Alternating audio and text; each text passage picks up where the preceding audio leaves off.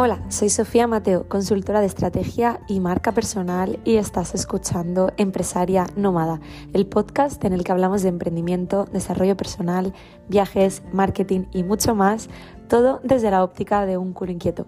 En este episodio voy a hablarte sobre colaboraciones y co-branding. Y es que a veces nos bloqueamos intentando hacer las cosas por nuestra cuenta y en esas colaboraciones o en ese co-branding podemos crear un producto o un servicio que sea mucho más interesante para el cliente. Así que, aunque parezca que hay poquitas opciones a veces, lo que voy a hacer en este episodio es compartirte tres ejemplos que son muy diferentes entre ellos, con combinaciones bastante inverosímiles, pero que por diferentes motivos han dado muy buenos resultados. Así que si eres una mente inquieta, ya sabes que este espacio es para ti. Comenzamos.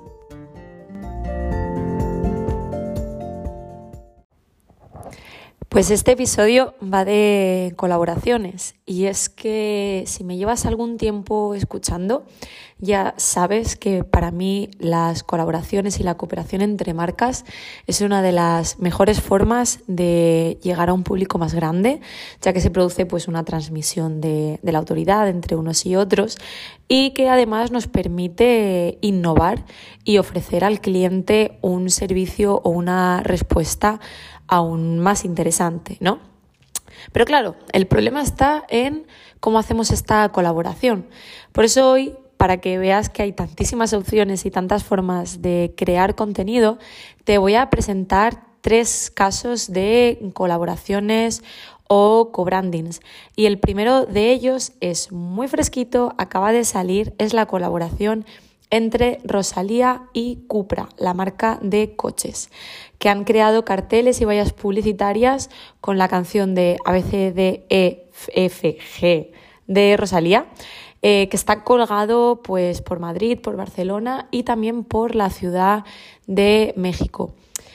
El hecho de que Cupra haya escogido a Rosalía para esta colaboración según el equipo de, marketing y en colaboración con Rosa Ant, que es la agencia de marketing que ha llevado a cabo la campaña, pues es básicamente que Rosalía comparte el espíritu poco convencional de Cupra y al igual que la marca española, eh, tiene una mentalidad que es internacional, es decir, Ambos son españoles con mentalidad internacional.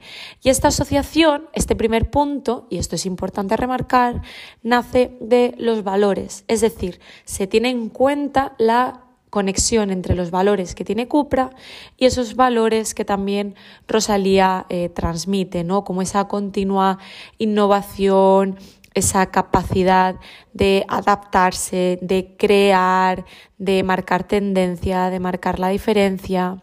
Y esta asociación es un, bueno, un caso ¿no? de cómo Cupra ha decidido utilizar a alguien que es un referente de la sociedad actual, de estas nuevas generaciones, para crear un concepto y para transmitir a estas generaciones la existencia de Cupra. Entonces, eh, ¿cómo lo han hecho? Vale.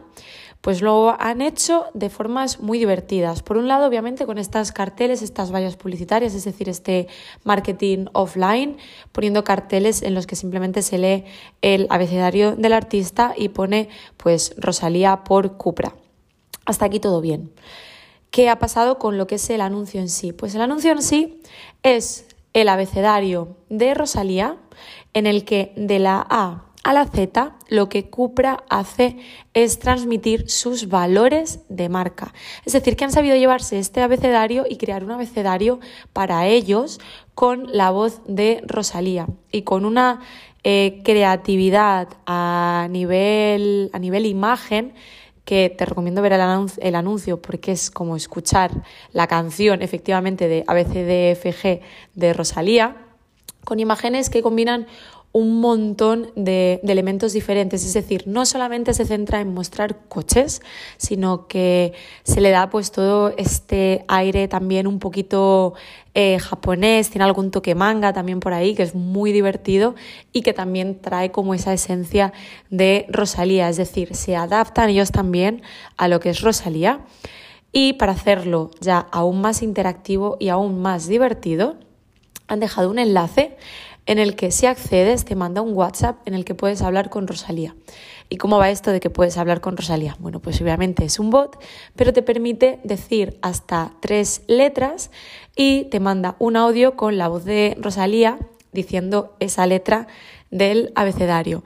Así que es un juego muy divertido y es una forma de generar visibilidad de Cupra en una generación en la que digamos que no hay tanto conocimiento de la marca. Yo creo que es un trabajo que está muy bien hecho y que además muestra un ejemplo de cómo juntar a una cantante con un coche sin que sea pues estos anuncios que ya hemos visto otras veces de la conexión entre Spotify y un coche porque tienes la radio con el Spotify directamente, tal, tal, tal, que está muy bien, pero esto va un pasito más allá. Y ejemplos de, bueno, esto era un, esto era un ejemplo de, de, colaboración. Te pongo otro ejemplo, que es el caso también muy reciente de Bumble, la app de citas, y Plátano Melón, que yo creo que a fecha de hoy es la marca de eh, de juguetes sexuales con mayor conocimiento, al menos aquí en, en España. Y menciono esta campaña porque me ha gustado mucho cómo lo han planteado. Han planteado una campaña en vallas publicitarias centrada sobre todo en hablar del sexo sin tapujos y con frases pues que ayuden a, esa conexión, ¿no? Al nivel de em, el sexo eh, que tengas un sexo increíble en la primera cita no es magia, es comunicación. Me gusta así. Pasarlo muy bien no es magia, es comunicación. Y esto nace a raíz de que, bueno, de que no hay comunicación dentro de las parejas. Se hicieron un, un estudio y a raíz de esto dijeron, vamos a hacer algo. Cuando yo lo leí, lo primero que pensé fue, vale, esto es muy bonito, pero se quedan las palabras, ¿no? Es, es un mensaje vacío. Está muy bien que lances mensajes de tiene que haber comunicación, ¿no? Em, pues, por ejemplo, tener complicidad en la primera cita no es magia, es comunicación. Estoy leyendo algunos de ellos. O que tengas un sexo de película en la primera cita no es magia, es comunicación. Pero, ¿qué hay más allá de que me lances un mensaje sobre que es importante la comunicación en el sexo, tanto dentro de la pareja como si es algo pues puntual, bueno, es que las relaciones se pueden llamar y pueden ser de mil tipos, ¿no? Pues leyendo sobre eso, eh, vi también que habían decidido hacer un, un experimento presencial en el que, bueno, que de hecho llamaron la charlería, que estaría abierto al público los días 24, 25 y 26 de marzo de este 2023, es decir, que ya se pasó.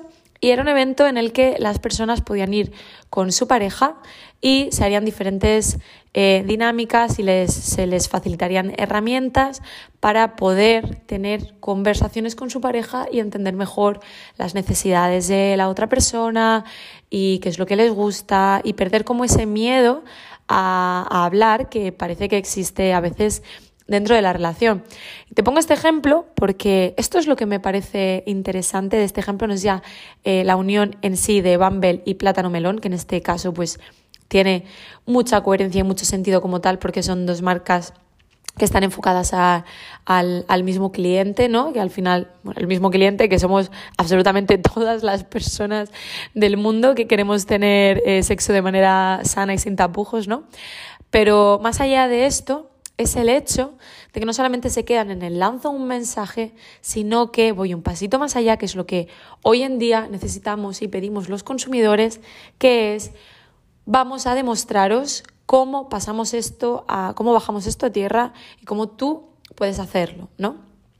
Y el último ejemplo que te quiero poner no es una colaboración, es un co-branding y es un co-branding muy interesante entre una empresa de bebidas y una empresa de salsas. Y es que Heinz, que es eh, producción de salsa, de, tomates, la típica, eh, aunque también tengan mostazas, etc.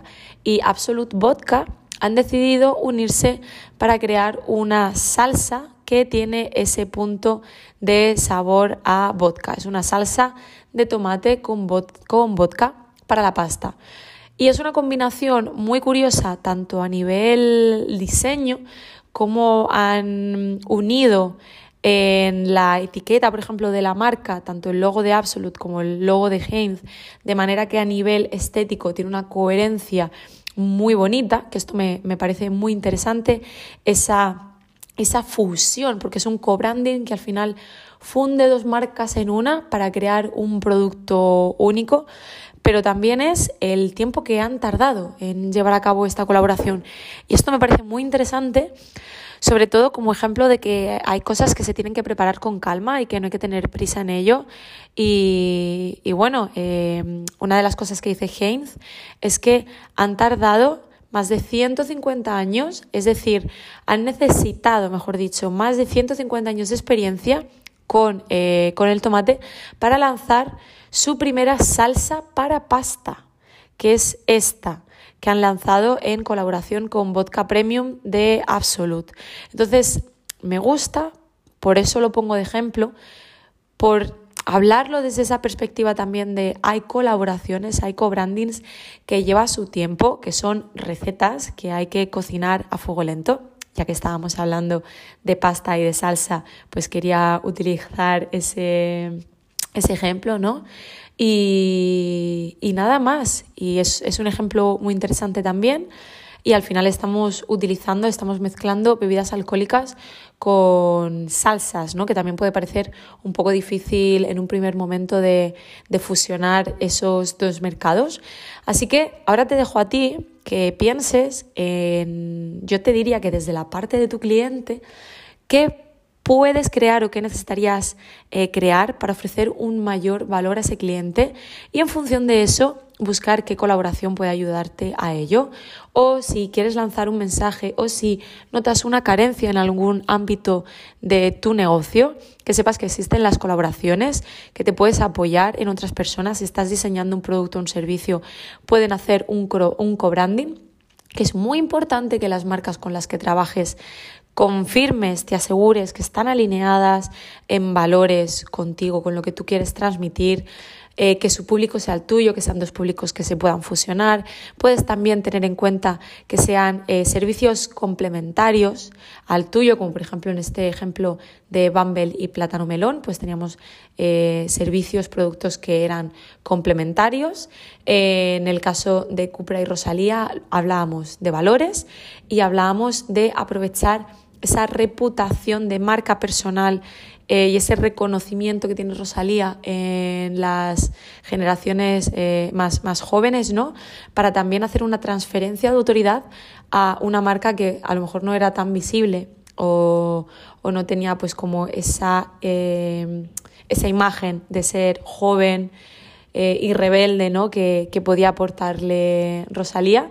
Y en el caso de Heinz, pues el decir, tenemos un producto estrella, y tú tienes otro producto estrella, si lo fusionamos, eh, van a petarle los sentidos a, a, nuestros clientes, ¿no? Y además da igual que mi cliente no sea el tuyo o el tuyo no sea el mío, porque aquí les estamos ofreciendo un valor que ambos van a poder aprovechar y disfrutar, ¿no? En un nuevo ámbito. Así que ahí lo dejo por hoy y espero que te haya gustado la reflexión que te comparto en este episodio. Esto ha sido todo por hoy. Si te ha gustado, déjame una valoración para ayudarme a llegar a más personas, porque quizás alguien necesite escuchar este mensaje y le llegue en el momento adecuado. Recuerda también que puedes encontrarme en Instagram en arroba o contactarme a través de mi web pequeñasdosis.com. Además, ahora también podrás encontrarme en mi agencia dosisdigitales.com. Nos vemos en el próximo episodio.